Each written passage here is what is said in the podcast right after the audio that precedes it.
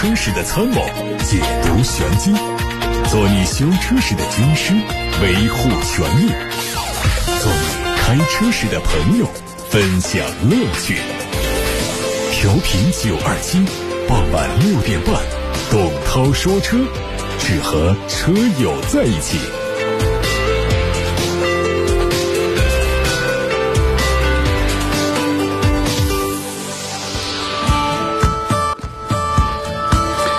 今天的汽车新闻，头条是2020款的奔驰 A 级三厢版上市。2020款三厢版 A 级长轴距车型售价区间是21万1800到29万9800，整体造型是靠拢着 AMG A35L 的动感风格。外观方面，自带 AMG 车身风格套件，包括前定风翼中带饰件的前裙板、带饰件的后裙板以及带饰件的侧迎宾踏板。内饰方面，改款后的车型仍然是提供全景天窗、MBUX 智能系统以及10.25英寸的中央触控屏、64色的环境氛围灯以及柏林之声环绕立体声音响系统，带控制面板的多功能运动型的方向盘，全新的触摸板以及平视显示无线充电前排座椅加热。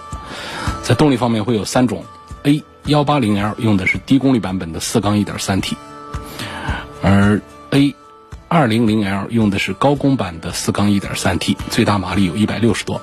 顶配的 A 220四驱版运动型轿车用的是全新的 2.0T 四缸机，它的最大马力有一百九十匹。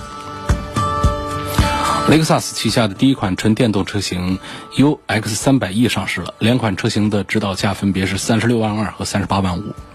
NEDC 工况下的综合续航里程是四百公里，整体延续了现款雷克萨斯 UX 的设计。在外观上，我们看到它跟混动版没有大的区别。内饰方面，延续了 UX 科技氛围，最大的区别就是换挡的这个电子档杆。在配置方面，有七英寸的液晶屏、悬浮式的中控屏、真皮多功能方向盘以及触摸板。另外呢，雷克萨斯还为新车配备了主动声音控制技术，可以模拟自然环境声音。同时，雷克萨斯招牌的静谧性也有所提升。动力上，它用的是最大功率为一百五十千瓦的电动机，采用了能量为五十四点三千瓦时的锂离子电池组，并且平铺在车辆的底盘下方，意味着它不会占用后备箱的空间。海外媒体曝光了一组路虎全新卫士新款车型的实车图。外观方面，它和基础版保持高度相似。图中可以看到，它会是110版本，定位是中型 SUV，动力是升级之后的5.0升 V8 自然吸气，最大功率提升到了415千瓦，并且匹配八速的手自一体变速器。长安马自达 CX-30 下线，开启了预售，价格12万9千9到17万6千9。只有一款车型是手动挡，另外七款都是自动挡。计划在五月二十八号上市。它的整体设计跟海外版保持完全一致，前脸是马自达的家族风格，中网也是马自达最新的点阵式网状风格。同时，它保留了海外版提供的十八英寸的双五幅深灰色轮毂。内饰和马三昂克赛拉几乎一样，同样是采用了新的设计元素。尺寸方面是长四米三九五，轴距两米六五三。动力是二点零升的创驰蓝天 G 系列发动机，匹配六速手动挡或者是。六速的自动变速器。蔚来官方发布消息说，为了迎接小鹏 P7 上市，共享充电网络，推动新能源补充，蔚来超充网络将支持小鹏汽车。去年十二月，小鹏汽车就跟蔚来正式达成了充电合作，蔚来超级充电桩会正式接入小鹏汽车的 APP，小鹏的车主可以使用小鹏汽车 APP 扫码启动蔚来的超级充电桩。根据当时双方的合作协议，小鹏汽车将陆续和蔚来实现全国范围内充电桩分布数据、支付流程的互联互通。小鹏汽车可以通过 APP 扫码使用所有的蔚来汽车超充桩快速充电，蔚来车主也能在全国很多一二线城市使用小鹏超级充电桩为旅途加电。另外呢，未来还会加入小鹏汽车。加充业务供应商体系为部分小鹏汽车车主提供家庭充电桩的安装服务。进入二零二零年，新势力企业的销售压力加大，融资越来越困难，如何活下去成了头号难题。省钱过日子成为必然的选择。在充电网络这种耗资巨大又不可或缺的服务体系上，新势力企业相互合作是更明智的选择。广汽传祺的 GS 八 S 也上市了，它在沿用 GS 八设计风格的基础上，针对前脸尾部做了调整，整体看起来更加硬朗，更加具有辨识度。外观上看到，它由 GS 八的直瀑式格栅改成了带有折线元素的设计，看起来更加凌厉先锋。两侧搭配着竖向的颗粒元素的大灯组，还有下方三段式的前进气口，都看上去更加魁梧。车尾部分主要区别在后包围，相比现款的 GS 八，新的 GS 八 S 的前后。杠的线条都更加的锐利立体，底部的银色下护板的面积更大，把左右两侧的双边两出排气口包裹在其中。在内饰部分延续了 GS 八的风格，动力是 2.0T 发动机，最大功率有250多匹，传动方面是爱信公司的六速手自一体。网上有一组本田凌派混动版的实拍图，图片上看到本田全新一代的凌派 i MMD 混动车已经到店。结合此前本田的产品规划，新车可能是静态展车，正式上市要等到七月份左右。图片上看到全新的凌派混动版外形上和现款燃油版完全一致，略有不同的就是混动版凌派的 logo 边缘有着独有的渐变蓝点缀，车身的叶子板的上方。也有 hybrid 的标志，在内饰部分最大的变化是传统的挡把已经换装了全新的按钮款式，既提升了便利度，也很好的提升了内饰的科技感。从此前公布的信细看，凌派混动会用1.5升的油电混合动力系统，最大功率有80千瓦，百公里的综合油耗只有4升。从车型定位上来看，凌派混动售价很可能会在11万元左右起步。在国家工信部的网站上可以看到新款广汽丰田雷凌的申报图，它仍然是采用 TNGA 架构的 GAC 平台。外观方面相比现款车型有很大的提升，前格栅相比现款更大，并且采用了蜂窝状的设计。新车的 logo 也转移到了前机盖上。有很高的视觉效果的辨识度，而双擎版会采用独特的蓝底标志，尾部设计更加精致激进。尾箱盖的上方有个独立的黑色的小鸭尾，提升了运动感，还提升了行驶的稳定性。两侧尾灯之间继续采用黑色线条相连接。另外，它的保险杠采用了全新款的设计，蜂窝造型的装饰板搭配底部和车身同色的防擦板，以及双边单出的排气，都有非常充足的性能感。在动力方面和现款完全一致。传动系统也是 CVT。丰田全新的小型 SUV 雅力士 Cross 正式发布了，计划在明年上半年生产。尺寸方面，它的车长四米一八，宽一米七六五，轴距两米五六。外观方面，它的整体造型显得更加紧致，力量感比较强。车侧 A 柱以上都做了熏黑处理，营造出悬浮式车顶的即视感。车尾是类似贯穿式的尾灯，并且加入了黑色的装饰板来装饰，和国内在售的威兰达比较相近。据悉，雅力士 Cross 后续会在国内市场国产，起售价保持在十万元左右。最后是福特消息。今年初，长安福特汽车进行了一个签字仪式，在这个签字仪式上呢，发布的一个项目是 C 四九零二幺 MY，这是长安福特的第一个自主开发的里程碑项目。现款福睿斯上市已经有六年时间，接近生命周期的末端，预计。这个车就是下一代的福睿斯，它的投产时间可能在明年三月份。虽然现款福睿斯是一款中国特供车，但是这款车的开发测试都是由福特的澳大利亚研发中心主导的。由于市场需求和盈利下降，二零一八年年底，福特在北美放弃了大部分的轿车业务，以节约资金。但在中国乘用车市场，轿车的占比仍然。高达百分之四十八，所以福睿斯、蒙迪欧、金牛座车型的换代开发工作也就落到了长安福特的头上。各位正在听到的是董涛说车，马上开始回答大家的选车用车提问。您正在收听的是董涛说车。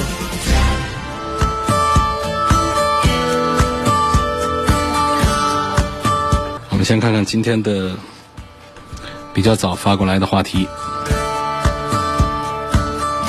有个朋友说，我在二十五到三十万元之间的轿车当中选，我注重一个车的动力要强啊，舒适性还要高，然后呢，这个后期的维护啊要比较好，希望能够推荐几款产品。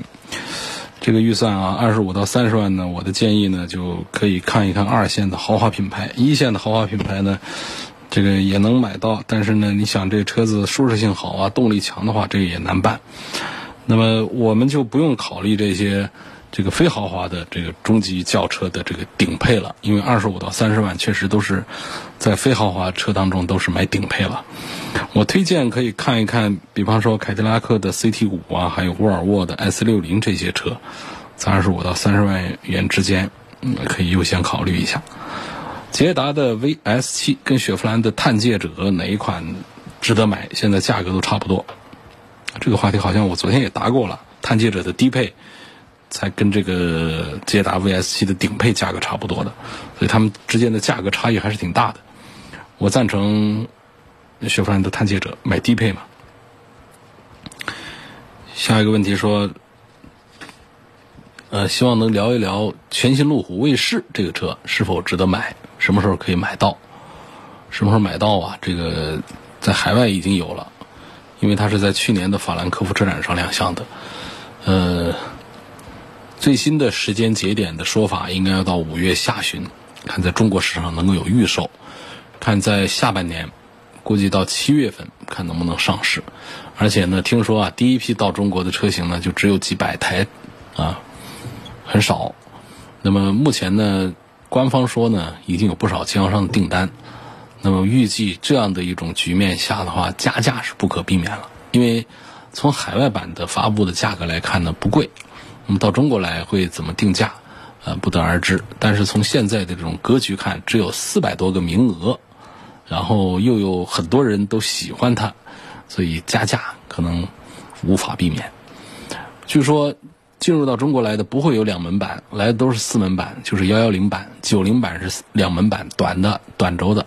到中国来的只有长轴，因为知道中国人大多数人都是喜欢这个四开门，喜欢长轴车子要大的。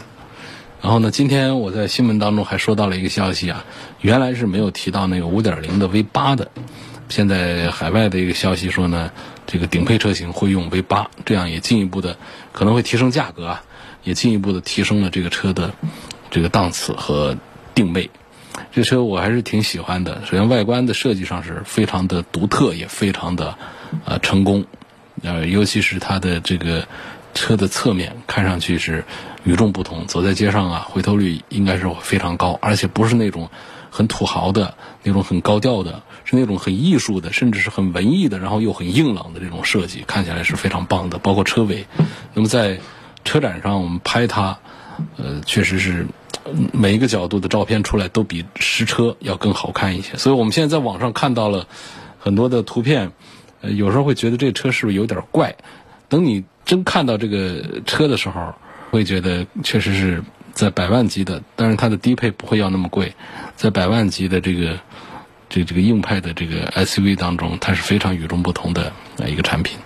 这越野性能这些都不用说了。实际上，我们现在关注一个卫士的话呢，更多的其实在关注它的形式、它的外观内饰这方面，因为我们都知道这卫士的越野它是不会差。只会一代更比一代强。那看惯了这一代之后呢，我们再回头看这个老卫士的时候，会觉得，呃，它那么单薄，呃，觉得它的顶啊各个方面，呃，这个 A、B、C 柱啊都是那么的细，看起来不是那么的浑厚和安全。我们很多产品就是。新品出来之后，还是会觉得老款会很经典，然后很喜爱。但你看了这个新款之后，会放弃对老款的这种喜爱。这是这个车在外观设计上非常呃得到很多媒体的这个这个评价的赞成的一个点，就是认为它的外观设计是非常非常的成功。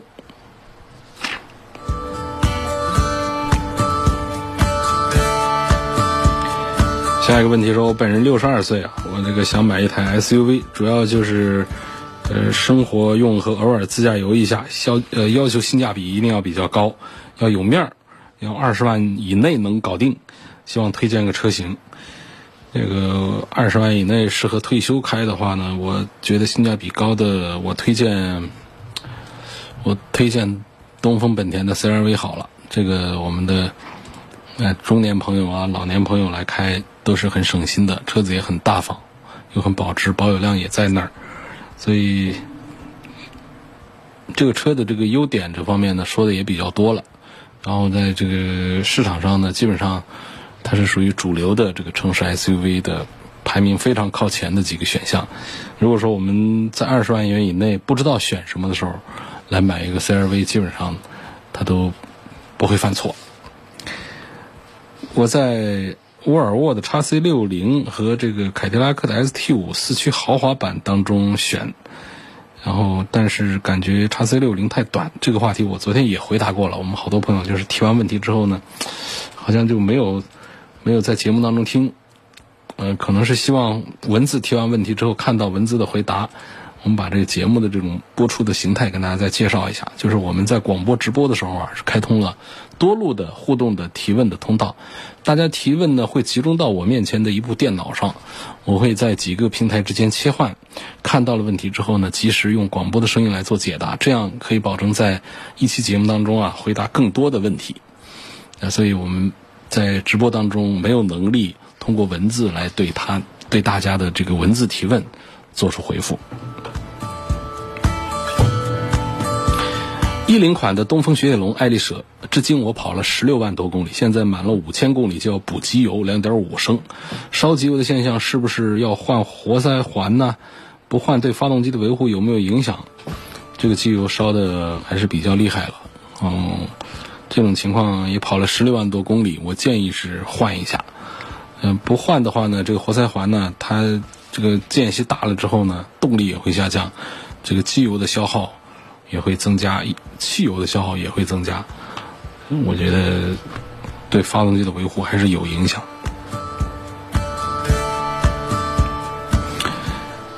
我去年换了冷却液，做完保养之后呢，拿车回家就发现这车的水温最高就只有六七十度之间。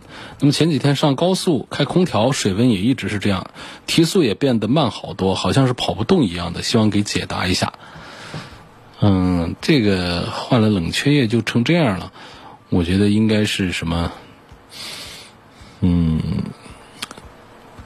正常的冷却液的温度呢是在九十度左右，到了一百度就会开锅了，那这个不利于散热的。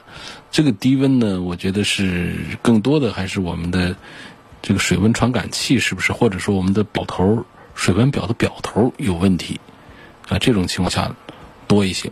通常就是，如果说我们的是循环当中出现了问题的话呢，就水温只会升高，啊比较高，水温比较低的情况，一般说我们发动机又不是熄火了，在正常的运行，水温还那么低的话，这几乎是不现实的。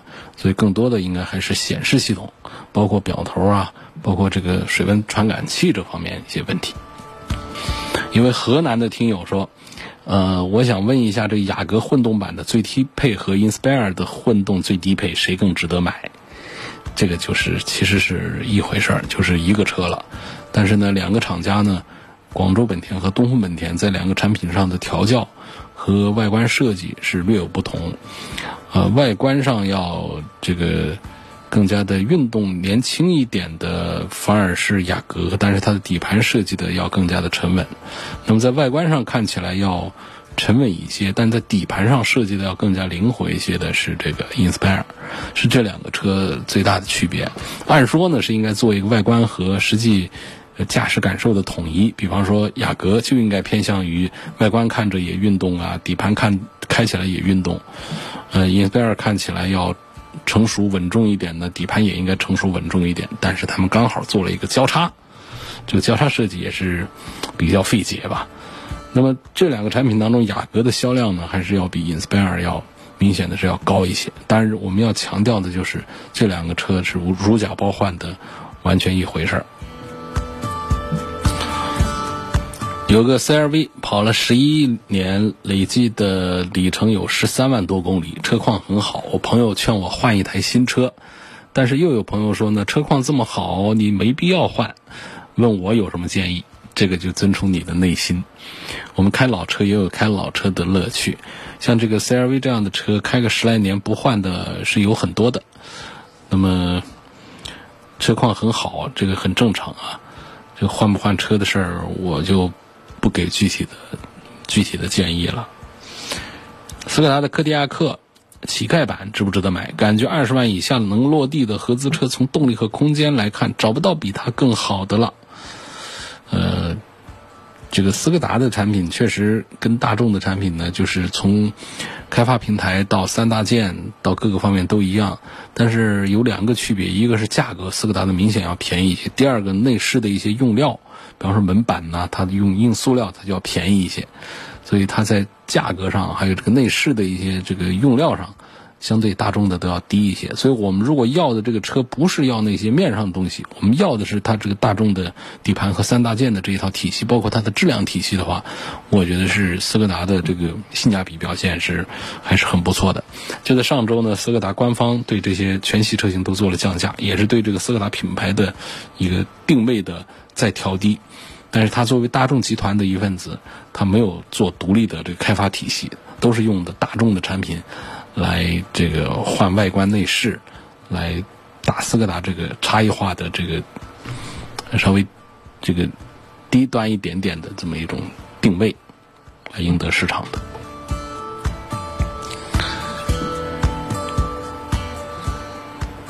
下面有个问题，也是二手车的评估啊，E 三百，奔驰的 E 三百一八款的标轴运动版，呃一八年三月份上的户。目前是开了八万三千公里，现在还能值个多少钱？嗯，一八款的车到现在，一般来说，如果说车况还比较好的话，八万多公里跑的不算少啊。正常的 E 三百应该在个三十万左右的。三十万过一点吧，三十二三万的一个价格吧。您正在收听的是董涛说车。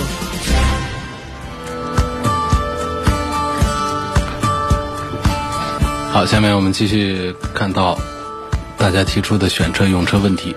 提问的通道有八六八六六六六六热线，还有董涛说车微信公众号和董涛说车的微博。问凯迪拉克的 CT 五应该选它什么配置？凯迪拉克的一个这个中大型的一个轿车，价格卖的很便宜。实际上，它从尺寸上讲呢，应该是对标了这个宝马的五系、奥迪的 A 六的。那那些车呢，最少的也得卖，就怎么便宜的也得三十几万，一般都是围绕在四十万元往上走的。那么凯迪拉克的 CT 五呢，价格从二十几万起，本身标价都是三十万以下，然后再来个几万块钱优惠，那基本上就跟买个奥迪 A 四、买个宝马三系。呃，差不多，但是在尺寸上、在动力、在配置各方面呢，都是要超越的。所以，作为一个二线品牌，凯迪拉克在 CT 五上还是做的很有啊，很很有诚意的。这车上有一个这个在配置上呢，它它有一个设计啊，就是比较密集，就是它一级一级之间呢，很多车都是两万、三万一跳一个级别，它呢基本上都是一万一跳。啊，甚至于只几千块钱就出现一些区别。那么我分析过凯迪拉克 CT 五的价格单啊，就是从我往往是从这个最低配的来看起，反推来假设，如果买最低配的话，会有哪些舍不得的配置，在下一个在更高一个级别段位上会出现。然后再一级往上推，不是从上往下看的。我一直觉得是买顶配的，通常来说不是说有一些特别好的一些配置的话呢，是不推荐往顶配上看的。但凯迪拉克 CT 五研究之后，我发现就买它的最低配，性价比就非常好就可以了。因为它贵一万块钱，虽然说贵的不多，但是呢，它的次低配的贵了一万块钱多的配置啊。那实在是也没什么可说的，像后驻车雷达这东西，我们自己装一个也没多少。分段式电动天窗这东西，我我们觉得天窗本身就没多大用，你分不分段，你越分段，你毛病还故障还越多，这都不需要。然后座椅，座椅本身你到了这个多一万块钱，你给我的也是一个仿皮，也不是真皮，真皮得到贵贵两万以上上去才会有真皮。那么低配的这个皮和织物的混搭，实际上。会显得比这个仿皮看起来更有质感，然后再加上一些座椅记忆啊那些没多大用的，所以我们在买这个车本身就是在买一个性性价比，我觉得买它的最低配，这性价比就就非常好了啊！凯迪拉克 CT 五，我推荐的是最低配的。我不是在每一个车上都推荐最低配，但是我会在多数车上推荐最低配。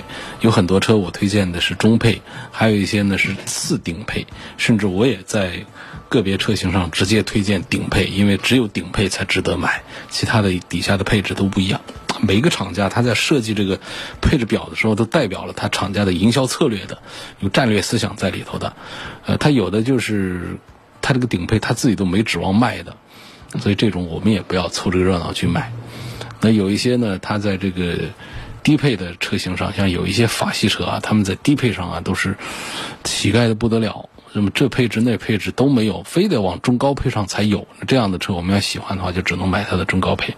但还有一些车呢，它起步的最低配的配置都非常的完善，到了高配呢，都是一些锦上添花的，多个几万块钱的事儿。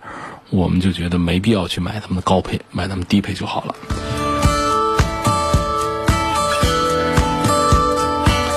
好，下一个问题问到奥迪的 Q 七跟凯迪拉克的叉 C 九零，这应该怎么选？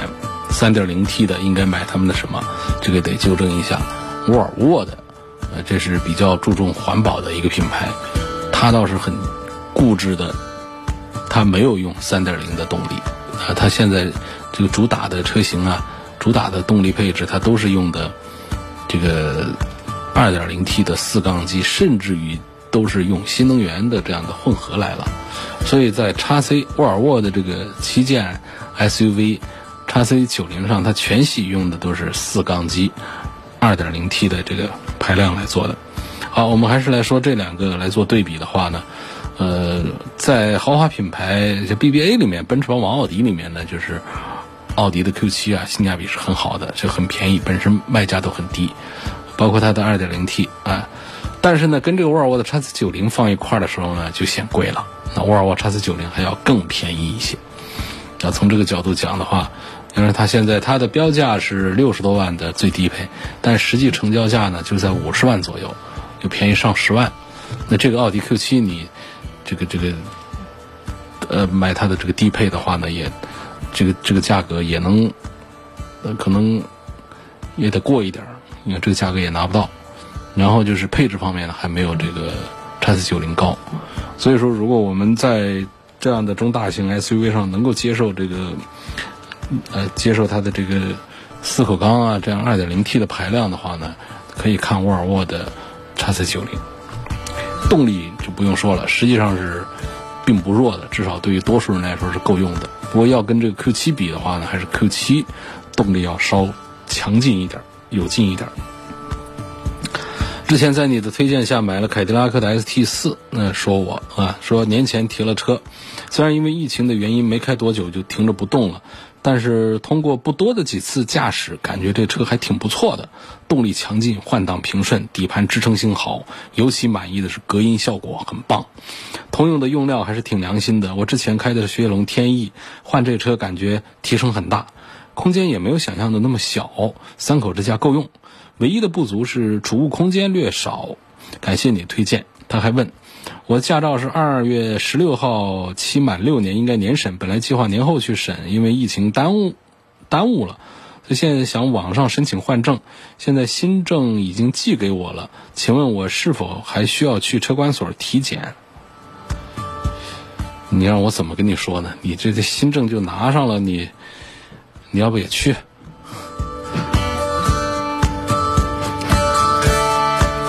实际上没必要啊。我在四 S 店交了定金，车没提，但四 S 店换了经营方，我现在拿定金条不不认了，该怎么处理？这是哪家店呢？就跟我们留个名儿，呃，提醒一下大家啊。就还有没有其他人也遇到这种情况？这换了经营方，实际上呢，我们仍然是可以找新的经营方的，不是完全不能找。就是我们要注意一下，就是原来的那个公司他走了，经营方走了，那么相关的他转让过程当中，应该债权债务啊这些东西也会做一些移交。如果已经移交到了新的经营方的手上的话，你这个定金条他是应该认的。那那如果没有移交的话呢，那么前面这个后面这个人是可以是可以对你这个事儿不负责。那我们的消费者就应该去找谁呢？尽管公司已经不在这儿办公，但是公司很可能还在；尽管公司已经注销，但是他的法人应该也都还在。所以这后续的这些麻烦事儿，这种应付款欠我们消费者的这些钱呐，还有一些没有完结的一些义务的话，是应该要继续这个赔偿或者说是履行的。所以我希望这位姓郑的网友啊，把你涉及到这家店叫什么名字，能够费力告诉大家一下。咱们这个节目啊，就是一个信息的这个集散平台，把大家的信息拢起来，然后再通过节目当中呢，再把它通过梳理整理之后，再把它分发出去的，就这么一个平台。董涛说：“这正在直播，七点半才结束，我们还剩下一刻钟的时间，可以继续回答大家的选车用车提问。大家把八六八六六六六六这部电话拿起来打通，或者通过董涛说车的微信公号、微博留言，我们都可以看到。您正在收听的是董涛说车。”有网友通过八六八六六六六六热线电话问我说：“我们这个皮卡进城什么时候放宽政策？这个我不知道，武汉会是什么情况啊？”商务部在最近几天呢，是鼓励我们全国各地放宽皮卡车进城，但是最终的落地呢，还是得各地方来出台具体的这个落实的时间。但是总体的趋势来说，是鼓励消费，鼓励皮卡车进城的。问凯美瑞的2.5升的汽油版是否值得买？那现在前期听说机油门增多，乳化不知道能不能买。机油门的事儿呢？丰田家族里面主要涉及到的是它的油电混合，啊，燃油版的倒是还少啊。下面的问题问这个探岳，大众探岳的燃油版跟这个混动版哪个性价比好？这肯定是燃油版的性价比好啊。你说是燃油版，我们现在十几万优惠完了，就是十五六万就能买到它一个一点四 T 的。你到了它的混合动力版本，优惠完了还得二十几万，呃，优惠完了还是二十几万，也是一个一点四 T 的这么一个动力。你说这里外到几万块钱的这个差价，划不来。所以这种油电混合和我们的这个纯油版的这个价格的这个设计啊，我觉得啊，要学习的是什么呢？就是。本田家族，你看本田的这个 CRV，它的油电混合和它的纯油之间的价格差异就非常小，就给你自己选，啊，你看加一点点钱，你就能买到这个油电混合的车，不会说是要好几万块钱才能买到油电混合。那么还有一个程度、一个维度讲呢，就是这个大众的油电混合本身做的还是不如日系的两强本田、丰田的混合动力做得好。所以性价比是一个方面，就是产品力本身方面，呃，我觉得也不具有什么优势，所以我不赞成考虑探岳的混合动力版。丰田卡罗拉保值率怎么样？哪个配置比较好？对于普通上班一族值得买吗？这话都是问的废话了。你看见有几个这个卡罗拉用来做商务接待或者说行政办公公务用车的，就极少极少。那百分之九十九那都是咱们的工薪阶层。工薪阶层的这个上班一族的这个上下班用车了，那怎么还适不适合上班一族来买呢？保值率那是顶好的，保值率有一个数，有一个很好的一个办法，就是看它街上多不多。你看街上经常能见到的车，它的保值率都是好的，有一个算一个，全是这样啊。在街上看不到的车，保值率都是差的。卡罗拉就是一个街车，满大街都是的，它的保值率，呃，一定就是呃非常好的。嗯，还问卡罗拉应该买它哪个配置好？呃，我估计这完全是就对车啊平时没太关心的啊。汽车小白，再再再问了几个问题。呃，卡罗拉的动力当中呢，有 1.2T，然后呢还有这个1.8升的自然吸气，这个就是混合动力这一套东西。我觉得 1.2T 就可以了，1.2T，十万出头。买一个低配的这个带 CVT 变速箱的卡罗拉。我想买一辆家用七座车，我不想别克 GL 八这种开起来像司机的车。啊，还有凯迪拉克的 XT 六六座价格合适的时候是否值得买？我经常向大家推荐，如果要七座车要空间好的话，还是得买这个 MPV。但是确实我们现在 MPV 的选项比较少。那这个大一点呢？G L 八呢，确实是商务气太重。那么私家车气息浓一点的，像奥德赛这样的、艾力绅这样的呢，呃，也有一些人会嫌左右的宽度好像不够，实际上是够的，实际上宽度是够的。我建议这个七座车呢，可以看这个本田的两个车，艾力绅和奥德赛，因为你即便是去看这些个儿大到车长到五米左右的这种。呃，中大型尺寸的接近全尺寸的 SUV，那么他们设计成七个座之后呢，往往每一个座位都没有一辆大车的这种空间获得感。就这车本身很大，我们坐进去应该能感受到大，但是它安上这个七座之后呢，那就跟一个紧凑型的车啊，实际上是差不多的一个一个意思了。因为它第三排既占用了我们第二排的空间，也占用了我们后备箱的空间，实际上平时用的又不多。真用的时候呢，也憋屈，也不能跑长途，所以这个六座七座啊，也是一个鸡肋。你说这凯迪拉克 ST 六这车看起来也挺宽大，车长五米，但是你到第三排去坐一下试试看，也不舒服，也没多大用。这个我一定要提醒大家，想一打两就，就是这车呢，我要有轿车，要有呃要有这个 SUV 的这种舒适性，同时呢，我希望它座位多一点，像个 MPV 一样的，就合二为一，合三为一，这个办不到。办不到。我们如果说家里想要第二台、第三台车的时候呢，我们最好还是把它的功能性把它区分开。平时上下班的开一个小的一个节油的一小车啊就行。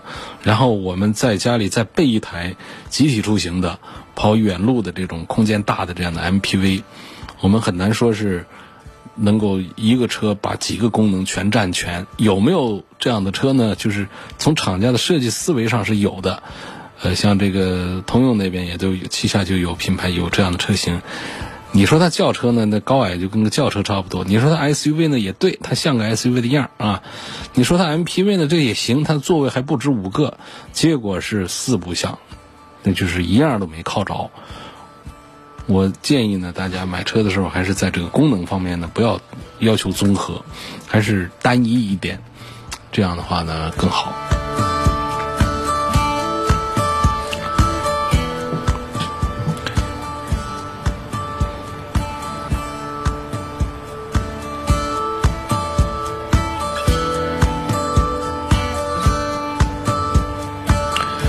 下面一个问题说，看中了雪铁龙的 C4 Aircross、雪铁龙的 C3 XR 和斯柯达的科米克，主要女士开，完全不考虑保值，因为家里有车了，所以也不考虑空间，我应该怎么选？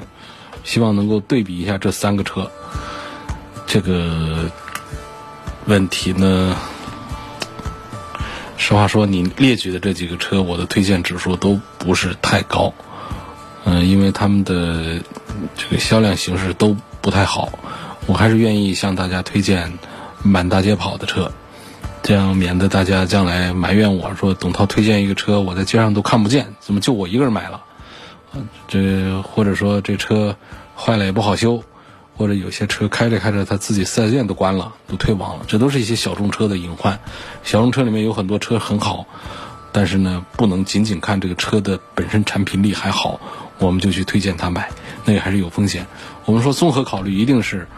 不仅仅是车本身的各方面，颜值啊、价格、空间、配置、性能、安全，呃，还得把它的品牌、售后服务等等各方面都考虑进来才好。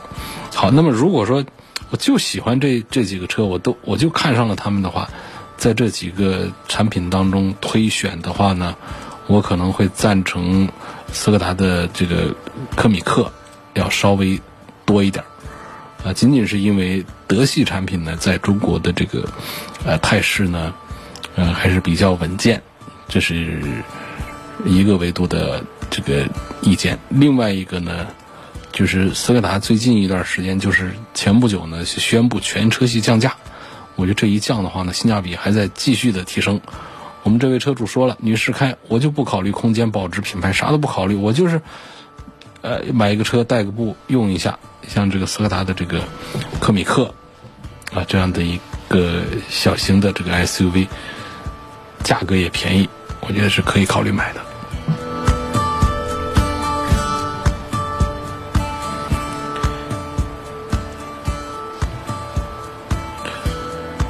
下一个问题问：三十万七座 SUV 给我推荐一个呗？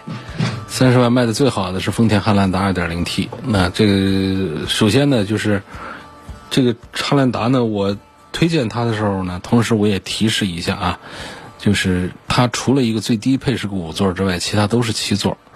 这七座的问题，它占用了第二排的空间，让我们买到大车没享受到大空间，包括第三排导致后备箱的这个空间。被占用，这都是一些问题。另外呢，就是汉兰达，它在这个内装方面呢，其实做的用的材料啊，也不是用的都挺好。那做工是丰田一贯的，做的挺不错。还有就是在一些比较好玩的、潮一点的配置方面，电控、电子化的一些配置方面，汉兰达做的也不大好。那么第三个就是注意一下，呃，也不是说汉兰达的设计不成功吧，起码还有一些设计会比它更优秀的，比它。更漂亮一些的一些车，比方说像雪佛兰的开拓者啊这样的产品，在设计上就更加年轻一些，更加漂亮一些。我觉得这个在七座 SUV 当中，我们如果一定要选一个七座的话啊，就是雪佛兰的开拓者，它它这明显的这个还是更能够抓住当前这个主力年轻消费群体的内心，从这个设计上啊，这各方面都还是这个比较成功的。